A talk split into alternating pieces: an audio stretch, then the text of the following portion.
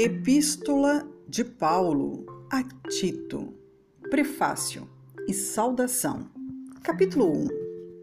Paulo, servo de Deus e apóstolo de Jesus Cristo, segundo a fé dos eleitos de Deus, e o conhecimento da verdade, que é segundo a piedade, em esperança da vida eterna, a qual Deus, que não pôde mentir, prometeu antes dos tempos dos séculos.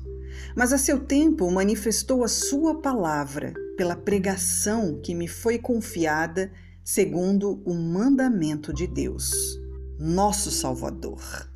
A Tito, meu verdadeiro filho, segundo a fé comum, graça, misericórdia e paz da parte de Deus Pai e da do Senhor Jesus Cristo, nosso Salvador. Qualificações dos presbíteros. Por esta causa te deixei em Creta, para que pusesses em boa ordem as coisas que ainda restam, e de cidade em cidade estabelecesses presbíteros, como já te mandei, aquele que for irrepreensível, marido de uma mulher, que tenha filhos fiéis, que não possam ser acusados de dissolução nem são desobedientes.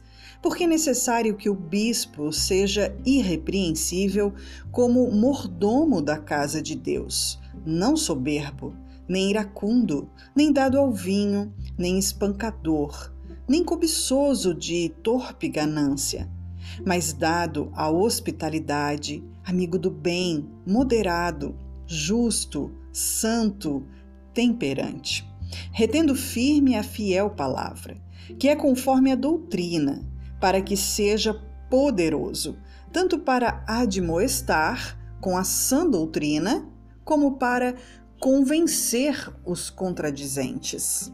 Falsos mestres porque há muitos desordenados, faladores, vãos e enganadores, principalmente os da circuncisão, aos quais convém tapar a boca, homens que transtornam casas inteiras, ensinando o que não convém, por torpe ganância. Um deles, seu próprio profeta, disse: os cretenses são sempre mentirosos, bestas ruins, ventres preguiçosos.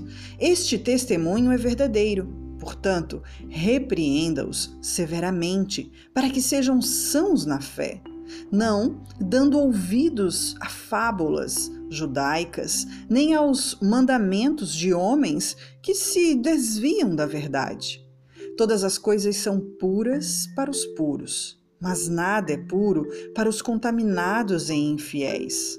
Antes, o seu entendimento e consciência estão contaminados.